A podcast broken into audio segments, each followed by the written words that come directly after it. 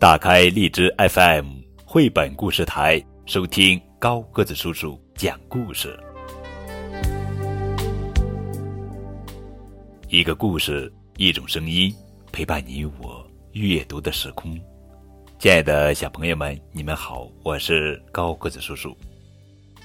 今天要讲的绘本故事的名字叫做《小小消防员》，作者是法国阿德里安·阿尔伯特文图，武娟翻译。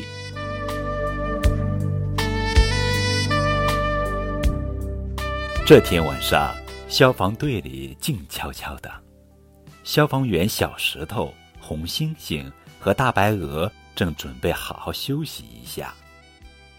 突然，警笛响了起来。哎呀，有个地方着火了！小石头的妈妈拉响了警报。他接到求助电话，城里起火了。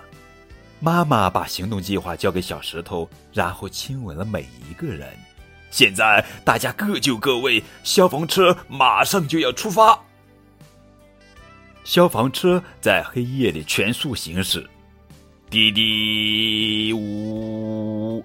第一站，池塘边，红猩猩手拿工具跳下车，他启动水泵，马上开始抽水。灭火需要的水都得从这里抽上来。消防车往前开，展开的水管足有几公里长。为了躲避火灾，城里的人们逃到城外，他们有的哭，有的叫：“小石头，救命啊！”许多人的东西还留在着火的房子里，小石头安慰他们：“别担心，包在我身上。”消防车冲入了浓烟当中，小石头和大白鹅被呛得直咳嗽，连眼睛都睁不开了。大白鹅按下了吸尘键，一个巨大的吸尘器从消防车顶部伸出来，吸走了黑烟。城市。渐渐从浓烟中露出模样，真是一场大火。但是小石头一点儿也不害怕。要知道，小石头可是世界上最棒的消防员。他吹响号角，嘟！一听到号角声，红猩猩就会使出浑身的力量抽水，力大无比的水柱扑灭了所有的火焰。大白鹅跟着小石头后面捡起被遗失的物品，不到一个小时，火势就得到了控制。救命啊！救命啊！高楼上传来求救声，是奶奶。那里的火还在燃烧。嘟嘟嘟，喇叭响，红猩猩加油啊！小石头飞快的爬上楼梯，可是门被堵住了。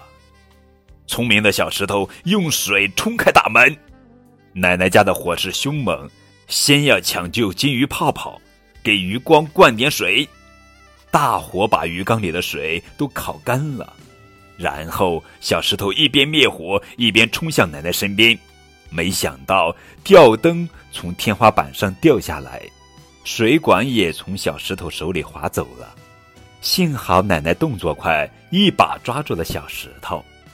现在，小石头和奶奶被困在一条窄窄的地板上，很快就要摔下去了。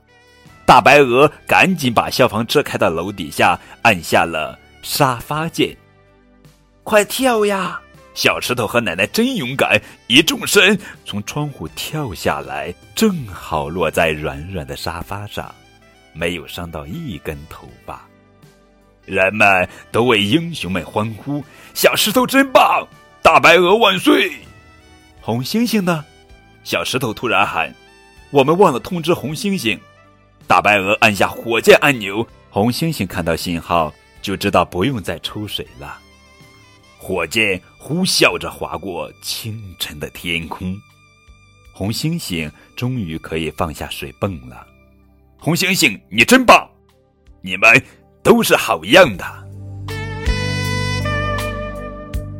在琳琅满目的儿童书中，关于消防员的故事绝不算少，可是却从来没有听说过带有吸尘、沙发和火箭按钮功能的消防车。为什么不能用这样的奇思妙想来引导、解放孩子们的想象力呢？今天的故事呀，小小消防员大胆的进行了尝试，说不定新一代消防车的发明家就在我们的小听众里了呢。也许就是正在收听故事的你哦。